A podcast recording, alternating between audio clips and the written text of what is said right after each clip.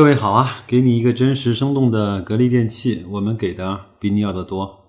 今天啊，受到一个雪球网友的推荐，看了董明珠啊在前两天东莞的二零一八呃格力呢中国制造高峰论坛上的开幕致辞，呃，大概是五十分钟的时间。虽然这些内容呢，我应该是不止三遍、五遍、八遍、十遍的听过。董总讲的这些内容呢，我基本上做到如数家珍，但是我觉得还是在这个时间点把这个演讲的音频帮大家截取了下来，还是想放给更多的朋友去听一下。一个呢是未必有很多朋友像我，嗯，比较了解格力，也比较了解董总的为人跟他的一些经历。呃，还有呢，就是在现在这个三十多块的格力的价位上，我们看一看格力它的掌门人，呃，每天都在思考什么内容，他这个公司每天都在做什么事情，他希望未来的几年在哪些方面进行一些突破，他这些突破是不是顺应了时代潮流，是不是顺应了国家意志，是不是顺应了一个好公司它该有发展的路径？在这个里面，我觉得还是非常有干货的。他从他讲了格力的一些历史，他讲了董明珠到了格力之后，它的利润啊，它的研发，它的整体的规模发生的一些变化。还有呢，它的空调，它更多的讲的是它在一些也极端的情况和特殊的地区也能够采取格力的空调，包括在美国的凤凰城啊和水水牛城的项目。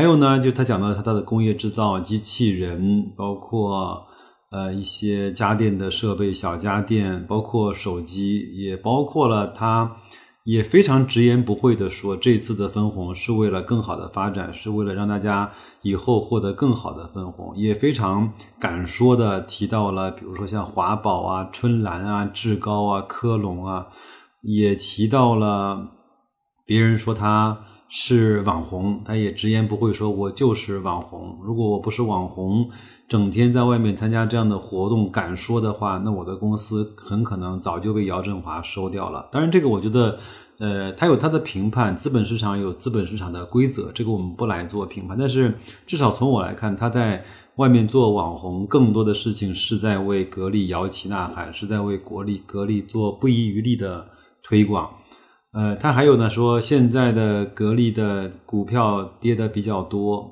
那你们赶紧买，我们要要对股民负责的。这个呢，我觉得一个董事长能够一把手在这样的公开场合说你们赶紧买我们的股票，这个是需要一定的胆量和魄力的。呃，第二个呢，哼，董总一直还没有把股民这个词改成股东啊，哪怕持有一百股的格力股票。也应该是格力的股东呃，而不是股民。当然，这个是我自己的一些呃粗浅的看法。那我觉得还是利用周末啊，把这个五十分钟的节目听一听，思考一下。你现在如果持有格力的话，你到底看重的是格力的什么？是它能赚钱，还是它能讲故事，还是它希望往好的地方去发展？有人说董明珠这个大嘴巴，什么都讲，什么都。呃，愿意说，其实我认为董明珠董总是一个非常有政治觉悟、非常有嗯深思熟虑、非常有高瞻远瞩的一个企业家。他非常知道现在中国要什么，他也非常知道未来的一些发展的路径需要一些企业承担这个国家呃成为制造业的脊梁、成为制造业的栋梁的时候，他。呃，应该是格力，应该是跳出来成为这一个，呃，嗯，无论是在国家还是在党旗下面的一个非常好的标杆企业，这样的企业会被嗯国家所去重视、所去推崇、所去偏爱。这样的方式，在中国这个呃经济体制内的发展，应该说是一个最强大的发展路线。那好吧，我不啰嗦了，那就各位先听听录音，听完之后有什么想法和见解，或者是你的感受，欢迎你在后台留言给我。那就这样。东莞的朋友们，大家下午好。我很高兴啊，今天来到了东莞市。东莞市在我心目当中的印象非常的深刻，有无数个制造企业在这儿，但同时我们东莞也因为前几年的扫黄，让东莞知名天下。但是今天，我希望我们东莞的知名天下是来自于我们的中国制造。实际上，我进来以后，刚才放的这个短片，是我已经经历过的，但是我依然的感受到心情澎湃，就是因为我们有一种使命感。我们在当下一个新的时代，如何来创造新的辉煌？如何能为我们祖国的强盛？贡献我们自己的力量，同样，今天是我们每一位都应该思考的。我记得在今年的广东团的代表会上，总书记到了我们团里来，给我们广东给予了巨大的肯定，同时也给我们指出了希望。和要求，广东是中国改革开放走在前列的省份。我们因为改革开放有了这样的机遇，才使我们每一个人把自己的智慧展示出来。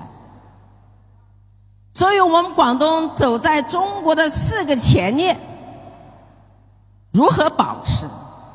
在今天，我们大家要重新思考。过去，我也参加过很多的论坛会，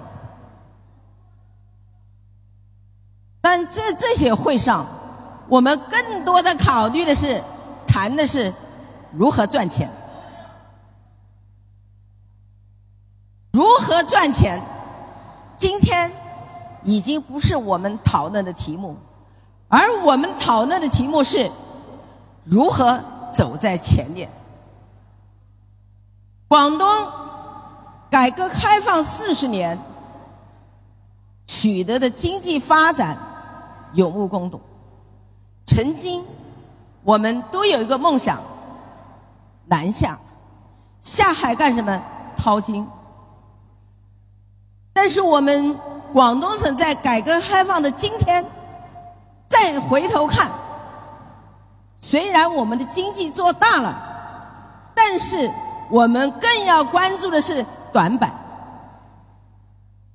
我们从过去的模仿时代，到组装，到今天走上一条自主创新的之路，我们面临了一次重大的选择的同时，我们更要有决心。来实现中国制造强的梦想，在这次会上，也给我们广东省提出来三个一：发展、创新、人才。我们发展如果没有人才，没有创造的动力，我们的发展就可能停步。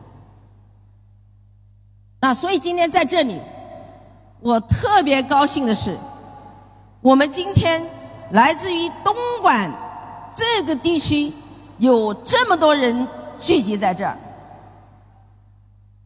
我觉得最重要的一个原因，能让大家聚集在这儿的，就是因为我们每一个人都是有梦想的人。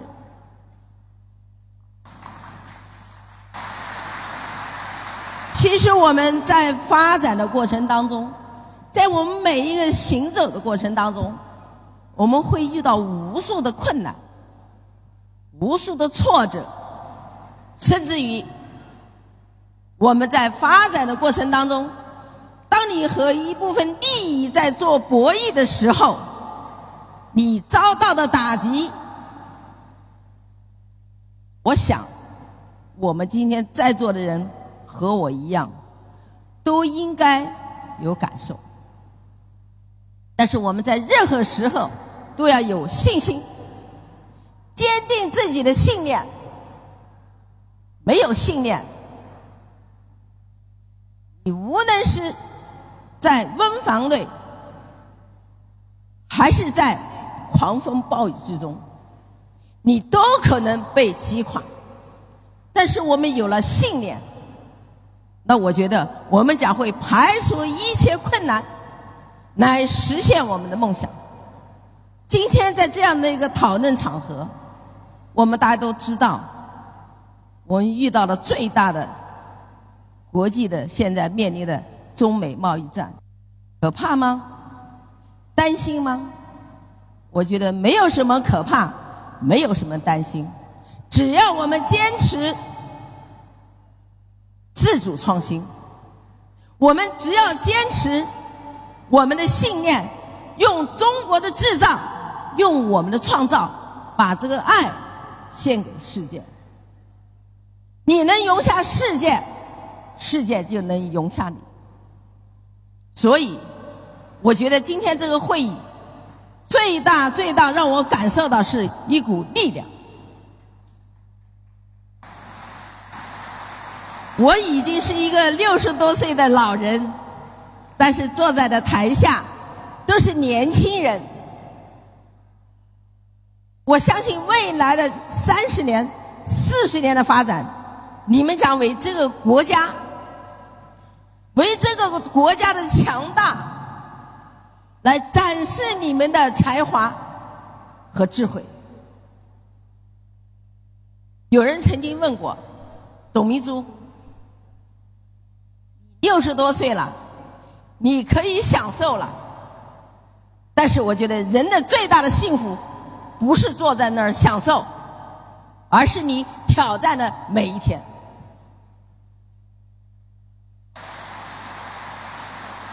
格力的发展，说实在话，我们在家电行业跟所有的企业，我认为是一样的。没有技术，没有技术怎么办？格力在发展的初期，唯一的一个笨办法，用材料兑出来的产品来保证消费者的需求。过去在卖空调的时候，经销商说格力空调最好，你凭什么说它好？既没压缩机，也没电机，控制部分等等核心技术都不在你的手上，你凭什么说比别人好？它唯一的好就是什么？诚信。它的空调要比别人重十五公斤，用材料堆出来的质量，你能说它不好吗？当时在中国没有技术的条件下，它就是最好。这是因为一个企业的文化。回头我们今天再看，格力今天能站在这儿自豪的告诉大家，全世界最好的空调在格力。这不是中国，是世界。那么它是发展是有了这样的一个过程。我记得我们从九一年的成立格力电器公司，组合到九六年上市，上市的时候九六年我们应该是三十七亿。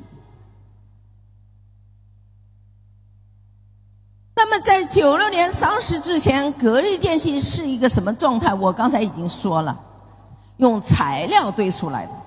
在那个时代，我们那时唯一的办法是什么？打价格战。那格力电器在这个情况下，格力电器内部又是一个什么样问题呢？它是在一个建设的初期。没管理，没制度，没标准。虽然我们把质量做起来，用材料堆出来的，但是你对真正的技术的理解一无所知。九六年，因为九五年创造了巨大的财富，那年真正的实现了盈利，所以我们顺利的上市。那上市以后，我们募集到资金，那就开始要搞发展。我们整个股市上募集到资金是五十亿左右，但是我到今天为止，我们给股民的分红，应该我没有记错的话，在四百亿左右。我们足足的给股民的投资回报，用分红已经让他获得了几倍的成长。但我们的股票，以我个人为例，我当时拥有的一万块钱的原始股，已经翻了两千倍以上。所以，一个企业。他一定要有社会责任担当，无论是对股民，无论是对社会，无论是对你的员工，更重要的是对你的消费者。没有消费者，前面的三个责任都承担不起。所以，格力电器在九五年为了抓质量，因为我们也坦诚的面对。要承认自己的不足。我记得我们九五年之前，格力电器的采购，从技术的角度，没有一张图纸，一个技术员人员可以定采购。他说哪家好就哪家好，所以存在了诸多的导致的企业面临的问题。我相信今天你们在座的，肯定也会有我们当时的问题。比如说内外勾结问题，啊，用官方语言讲叫腐败问题。来的产品的部件是否达到要求，没有人知道。谁给钱好处，谁的产品就可以进来。尽管是如此，我们用材料堆出来的产品，依然有很多的什么大量的售后维修。那就就认为我们存在的问题，所以我们在九五年成立了筛选分厂，用此办法来解决我们的产品质量。那一路发展，到了二零零一年的时候，我们虽然成立了很多的相关部门，比如说刚才讲的筛选分厂，但是本来这个分厂是控制质量的。就是所有进到公司的零部件是达标的，但是由于第一，我们没有完整的图纸，所以质量的考评也是相关个人说了算。第二个就是官商勾结，什么官？就是我们的采购员、我们的技术员，他们拥有手上的权利和供应商勾结。那筛选分厂最终。随着这个时间的推移，也已失效。因为你的上游供应商本事大到能找到你的检验员家里去，这个检验部门形同虚设。那所以我们有了筛选分厂，为什么还会出现停线呢？甚至于很多起的员工罢工。在二零零一年，我们就在研究，究竟是怎么了？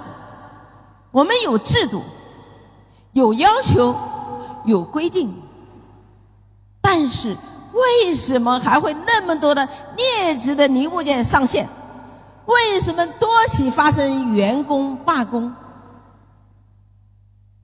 二零零一年，我们设立了无数个信箱。这个信箱摆在哪里呢？过去也有，摆在厂长的办公室门口。我想请问，厂长的权力大到说随时叫你走人，你这个员工还敢去投诉吗？所以那个总经理信箱形同虚设，没有价值的总经理信箱，那我们就一层一层听到的声音。都不是真实的，所以二零零一年把总经理信箱设在了厕所，设在了食堂，设在了我们墙的角落，没有人的地方。怎么样？我们有时最高的时候收过七百封投诉信。这就我要回答。今天有人问我，说董明珠，你的企业搞到今天这样，你们学的是哪一个国家、哪个企业的管理？我说没有，我们的管理模式是我们在实践当中不断的纠正纠错，最后成为了一套完整的管理模式。我们的管理模式现在已经。在国家进行评审，可能有一天，我们的管理模式将成为中国的标准。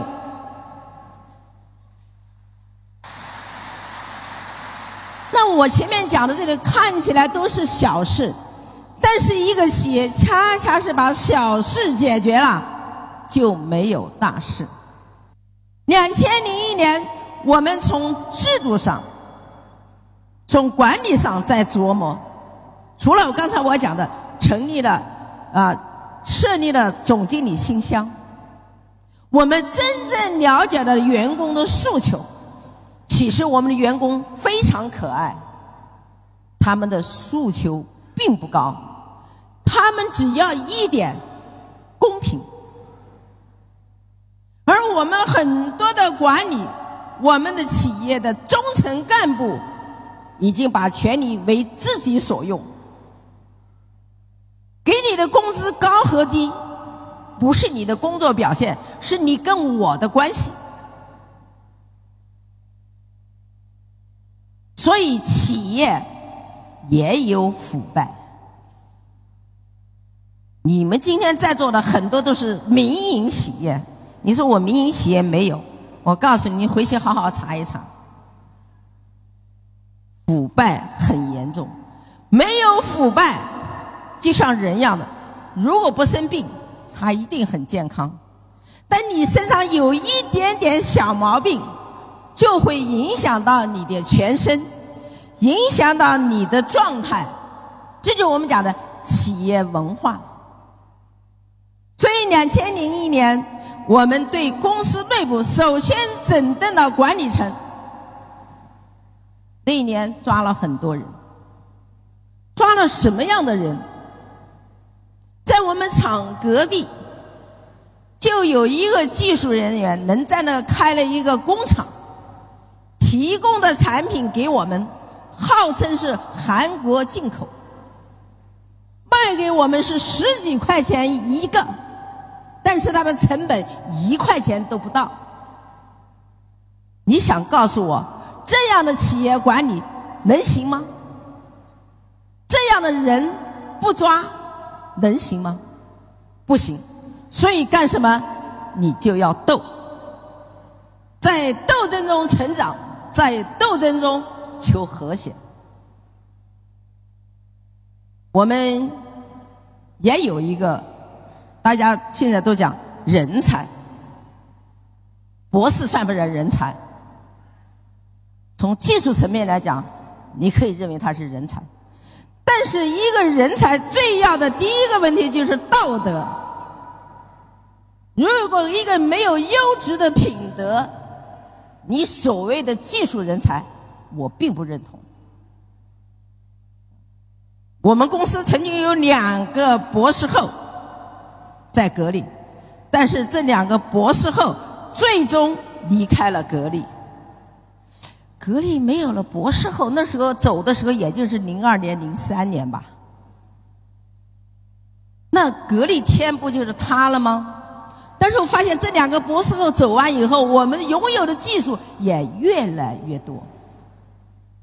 我们今天格力拥有的技术，在这个空调领域里面，我们可以为中国制造骄傲的说，全世界空调行业最好的技术。在格力，那大家一定想问我，这个博士后你不用，你怎么可能有好的技术出来呢？我们干什么？要给他平台，给更多的年轻人有思想的人，把他们的思想，把他们梦想变成现实。我们的博士，我今天还是不得不提点名，如果不点名，大家不清楚。我们这个博士当时在清华大学博士做智能专业的两位，一位来到格力，当时我们很兴奋，意味着中国的智能的专家百分之五十到了格力。结果他给我开发一个产品，因为我们成本比别人高啊，刚才讲重十五公斤，我们说你能不能从技术上改变一下？他就创造了一个节能。啊，这个降低成本的产品，降低了多少呢？四十块。那降低这个成本以后是干什么呢？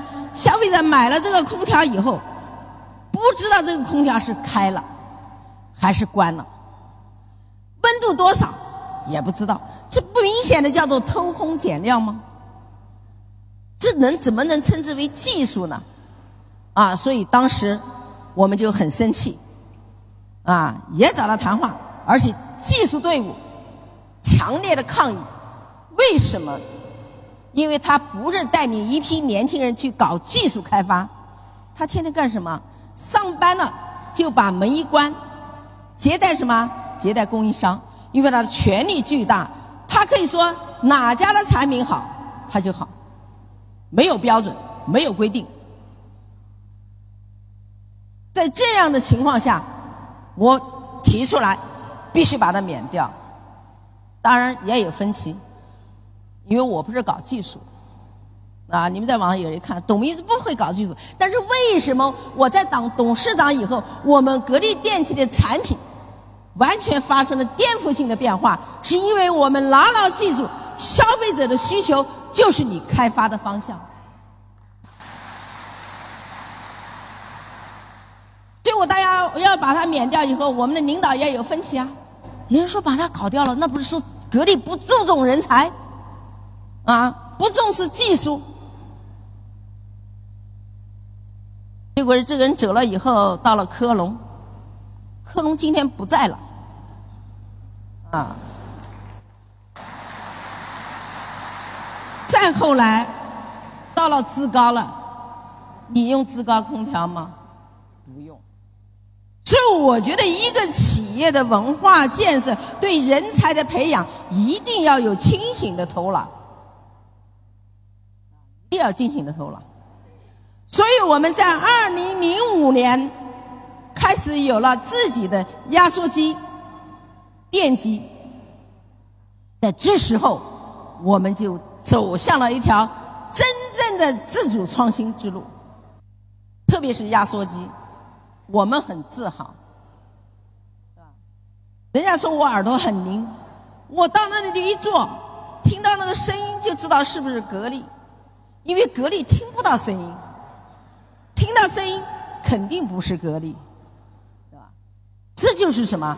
这就是创造。所以我们对创造的理解是什么？今天总书记提出来了。饭碗要端在自己的手上。我们如果仅仅依赖于别人的技术来跟在后面跑，你就是跟一个瘫痪的人是一样。你要想站起来，你必须什么？靠着别人。别人不给你靠，你就倒下。这就是我们今天在座的这么多人。来自于不同行业、不同企业的企业家们，要认真去思考。我们宁可走得慢一点，但是我们一定要掌握核心技术。但是中国，啊，我已经讲了三次了，格力可以代表中国制造，可以喊出让世界爱上中国造，但是一家不行。我们希望更多的企业能够同心协力。这个大数据互联网的时代，我们已经不是过去单打独斗，我们中国的企业要携手同行。今天一定有很多是为格力配套的，是吧？那我想，我们共同研究的是如何把我们的品质、把我们的技术做成世界级的。大家看到我刚才有一句话啊，我是经常跟我员工讲，我们即使今天我们的技术已经站在了领先的地位，但是一定要记住，创新。是永无止境的，就像我们，如果你站在山顶上，从底下看你，已经是最高峰，你不要忘记，你的头顶还有星空。所以，我们创新是一个企业的永远的话题。无论你做的多好，你也要创新。比如说，我做手机。可能大家都看网上，啊，到处一片指责声，格力手机不好，你怎么知道我好不好？你把你自己搞好行不行？啊，我好不好？我很清楚，因为未来我们这时代是在变化的。当有一天我的手机让你跟我家庭的所有的产品都能连成一片的时候。你在手机上可以看到，通过我的空调看到家里的情况。你通过你的手机看到你家里来了陌生人没有？同时，我们在未来的大数据互联网的时代，究竟是一个什么样的时代？我们曾经在过去的几年，大家一片恐慌，啊，互联网，互联网好把我们传统企业。就要压垮，但是你错了，没有我们这些制造业，你那个有用吗？你总不能个个都变成马云就卖东西吧？你就网上卖东西，也得我们有产品给你吧？所以我觉得我们做制造业的赚的钱很辛苦，不像搞房地产，不像搞金融，更不像搞投资，那也不叫投资，叫投机。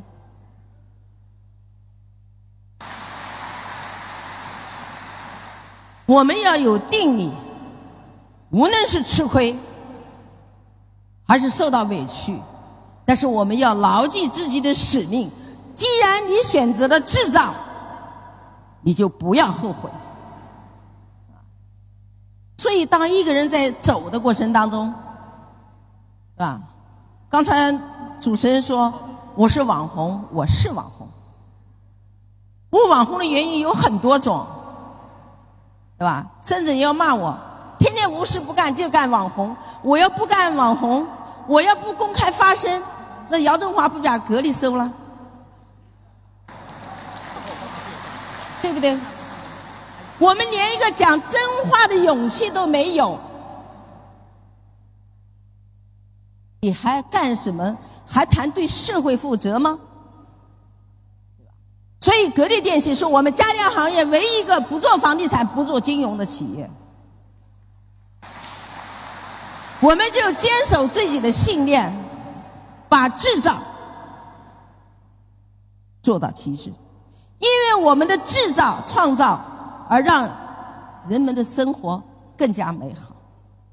所以我们格力电器空调已经成为我们一个部分。我们已经从一个单一的空调发展到多元化的企业。首先讲空调，啊，这空调是我的主业。大家想空调，可能最关联的就是冷气。从来没有人把空调跟暖气结合起来，就是在低温的地方没有办法能让它制热。所以，我们的北方传统的供暖都是用什么？用锅炉，用燃气。那是因为什么？因为我们没有技术，所以我们就要创造技术。格力电器发明了双级压机、三级压机、光伏空调一系列的这些技术，都是目前唯一的，是吧？唯一的技术，就有唯一的话语权。你不要吗？我的空调给你省电一半，你用别人空调一千块，我就要五百块，你不用吗？这就叫什么？创造市场，改变生活。所以技术是很重要的，但是不是买来的，而是要自己创造的。那么这段时间网红啊又出现了，董明珠造芯片，股价就掉了。网上我看了一句话，网上说董明珠造芯片这不是好事吗？为什么股价要掉呢？别人一讲造芯片，股价飙飙涨。他说因为董明珠真做，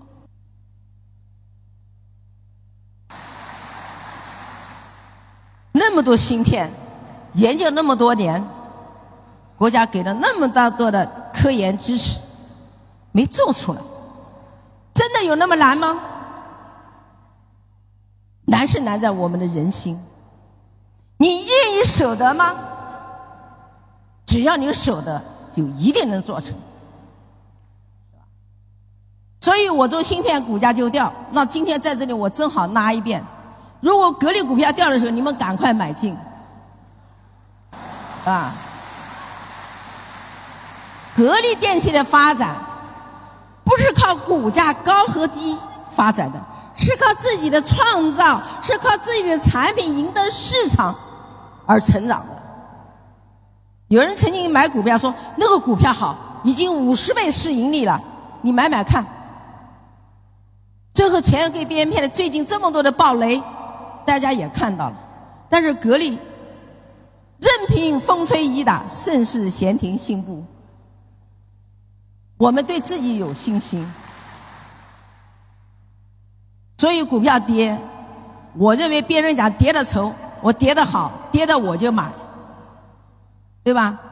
格力股票到今天为止市值也就才十倍，和人家说这个股票不行，你看人家的市盈率三十倍、五十倍，还有一千倍的，听了都把你吓死了。对吧因为我们不去做这个，那为什么你的股价炒那么高呢？融资，一个企业发展的初期，上市就是因为有资金的支持扶持你长大，但是你不能一辈子靠融资来发展。真正好的股票，并不是股价越高越好，而是看企业的实力。在家电行业，格力电器的盈利达到了百分之十五，但是我的第二名呢只有百分之七。他的股票市盈率是比我高，你去买买它看。当然，你要搞投机炒股票，那另当别论。但是真正的投资者只能选择格力。我今天在这讲，我就承诺，我从来都对我的股民负责。讲到这里又讲，去年没分红，网上又是炒了一片。董明珠，你为什么不分红啊？我们投资的就是要分红，不错。但是那个企业投资上市二十年没给你分红，你也不吭声？我给你分了十年红，就今年不分红，你叫啥？对不对？你是一个长期投资者，十年都持有手上，十年都给你分红，十一年不分红，为了再发展的更好，给你分红分的更多。有什么不可以呢？对吧？所以我实在是想不通，但是我也无所谓，因为人最大的是什么？要问心无愧。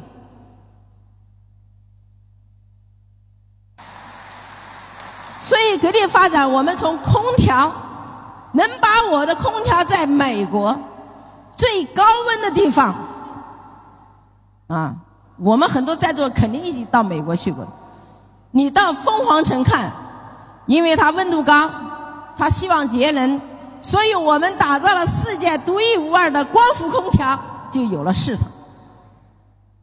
第二个，因为我们有双级、三级的独一无二的压缩机，所以我们同样在美国最低温的地方水流城，零下几十度，它能给它解决冬天制热的问题。这说明什么？技术引领世界，啊，技术引领世界。那么大家可能要看到我第二个板块，说你董明珠你空调做了很多人说董明珠你空调做的那么好，你为什么还要做别的？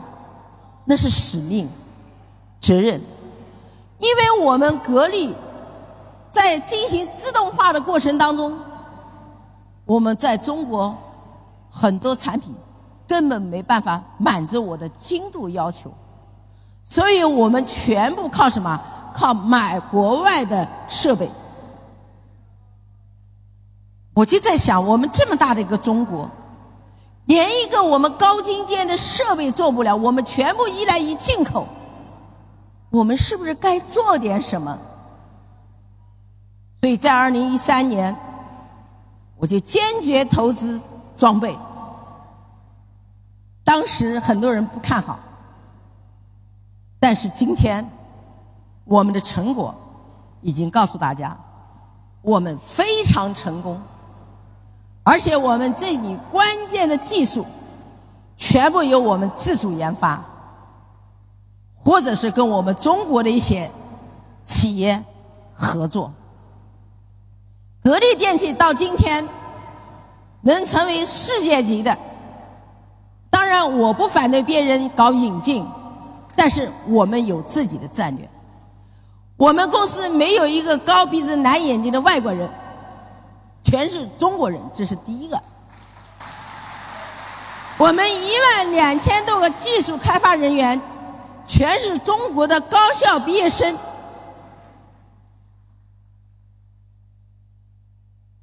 第二个，格力所有的这些技术是来自于我们原创。现在我们已经有自己的数控机床。激光切割机、复合机床等等，啊，大概一系列的，啊，数十种。我们目标就是，格力电器未来的两三年以后，我们所有的加工设备来自于自己，来自于自己的原创。同时，我也希望我们今天在座的也要支持我，你们应该选用我的设备，就是最好的选择。因为我们以前曾经在日本买过一台设备，接近五百万，但是我们自己做起来以后，三百万都不到。你想想看，我们中国制造如何强大起来？就是再次呼吁大家同心协力，一定要同心协力。我们因为走自主原创之路，我们的模具精度达到，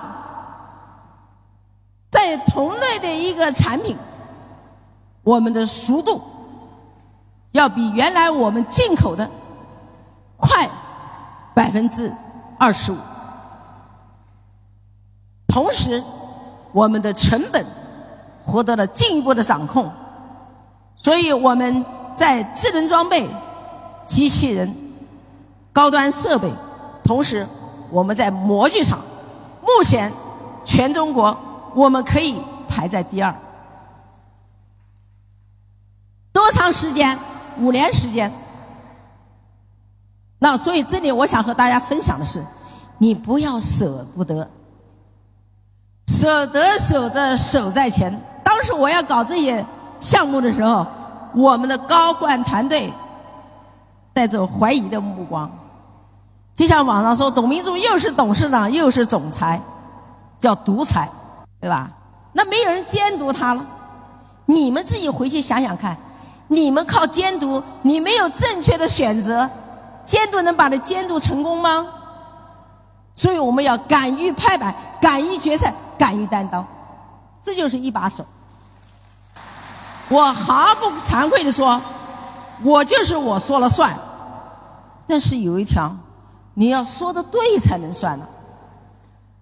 你不知自己是谁，你乱说乱指挥，那肯定不行。所以我们在做敢拍板的事情，一定要格局有胸怀，一定要记住自己的责任和担当。我很自豪。我经常在外面讲讲，网上现在还在这么说，董明珠没犯过错，那当然不能犯错。我犯个错让格力损失一百亿，那还得了？不要一百一分钱都不行。那怎么样才能不犯错呢？你就是要严谨，是吧？对每一个决策，你对的风险的评估。就像人家说我做手机失败了，那我的利润率为什么在全家电行业最高呢？那证明没错嘛，对吧？我们任何一个风险，只要能够承受，我就就应该去做。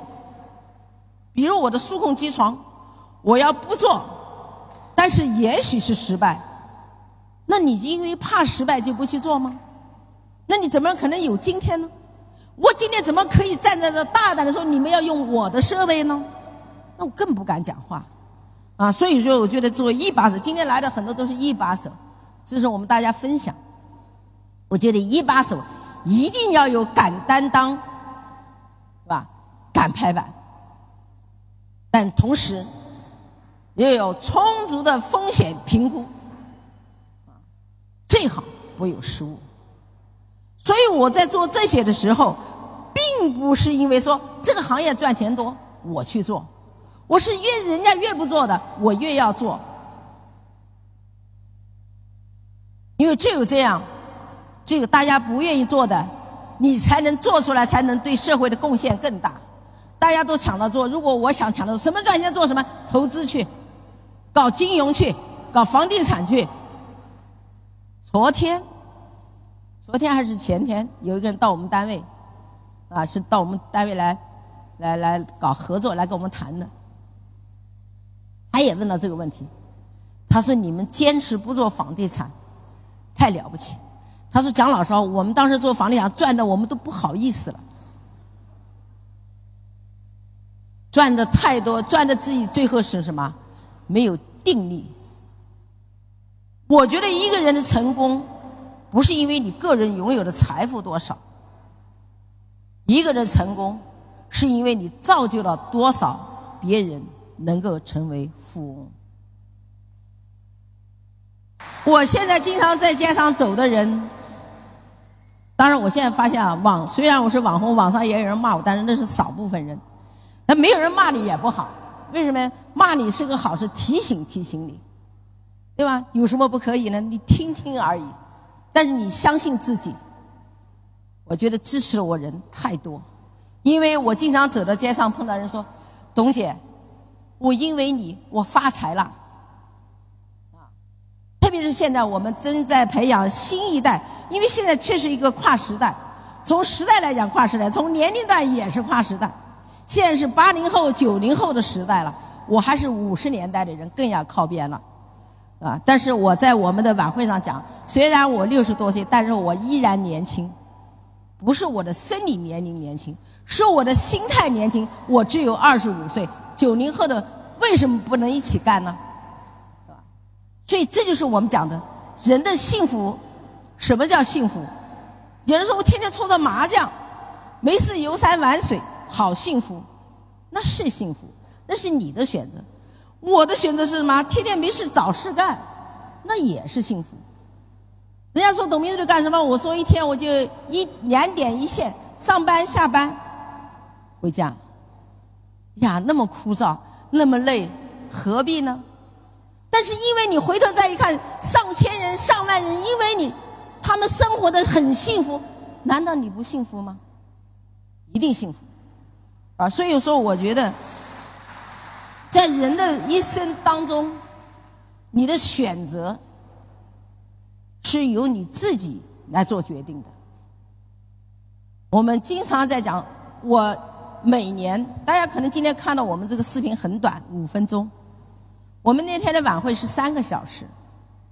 我们格力电器，大家也问，你这么成功，现在九万多人，你用什么方法能让这个企业？还能运转的这么好，我就讲企业文化建设。这个企业的文化决定了企业的行为，也同时的决定了企业的最终的结果，啊，最终的结果。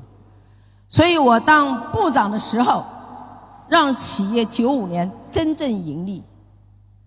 我真的不想来当部长，因为我当业务员一年拿一百多万，回来当部长只拿十万。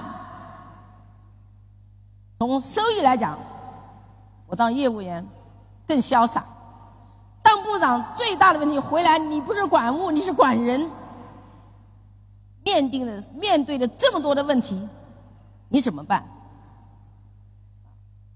当时公司要我回去当部长的时候，我认为公司内部很好，就回去一看，超出我的想象。我们当时那一年做了四个多亿，应收款五千多万。后来是九五年以后，慢慢慢慢做得好，盈利多，才让企业把那五千多万把它消化了。如果持续像这样亏损，华宝倒了，科隆倒了，那格力比他们倒的还要早。所以我自己认为，我对格力的贡献，除了那么多的人的努力，但是我觉得我们营销给格力立下了汗马功劳。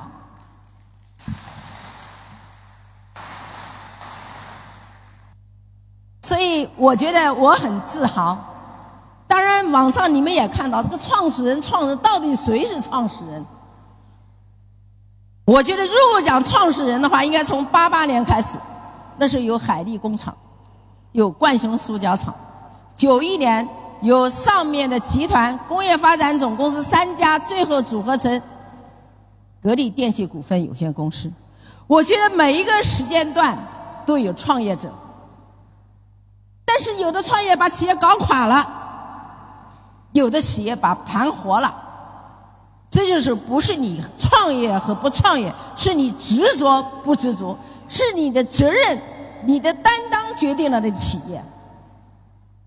所以我说我这个人招人恨，因为你容不下沙子，天天跟别人斗，这个看不惯也要斗，就是因为我好斗，所以我九五年回去当部长的时候，我那个门口那个窗是每天经常有人敲窗，为什么？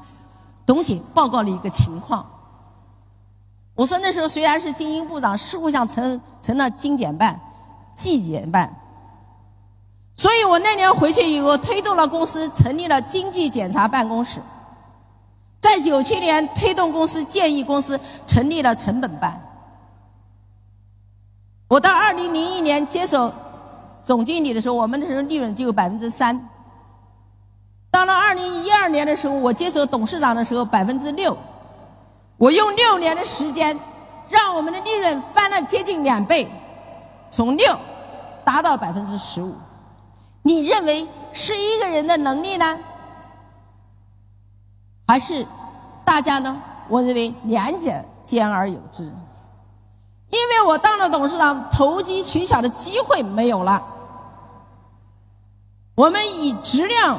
品质控制为导向的管理模式创造了，所以我们降低了成本，提高了效率，让格力电器用短短的六年时间，是过去二十一年的利润接近三倍。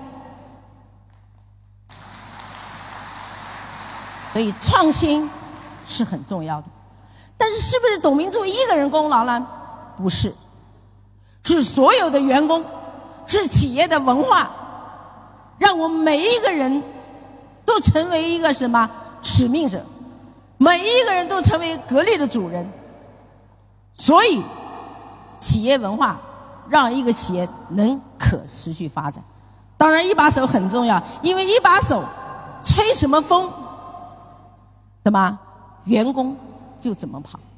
我记得在二零零一年我当总经理的时候，我当时整顿干部队伍的时候，我就跟他们说。我们任何时候做错事，不要埋怨员工，是我们的团队，是我们的管理层出了问题。我们的管理层就像风，员工就是草，风怎么吹，员工就怎么倒，这一点不用质疑。所以我们今天在座的每一位企业家，我们要想把企业做好，首先第一个革命的就是我们自己。你要去敢于去面对。我在九五年当部长，给我们员工提出来一句话，叫做“今天工作不努力，明天努力找工作”。当总经理的时候，二零零一年提出来的“干部是风，员工是草”。到二零一二年我当董事长的时候，我提出来的“三公三奖”原则，一定要营造公平公正的环境，啊，一定要让大家在透明的环境当中，每一个人都有发言权。这就是企业文化，啊，所以我也欢迎大家走进格力。如果我今天讲话，嗯，大家听的觉得好的话，啊。我还会愿意和大家继续分享，继续分享。但是在最后的时候，我提一个小小的要求：大家，我要做一个广告，不做空调广告，因为空调不用说，你是唯一的选择。我想讲的是什么？格力的洗衣机，格力洗衣机有一句话，它的名字叫“静静”。怎么静啊？就是当你洗衣机启动以后，衣服洗好，铅笔不倒。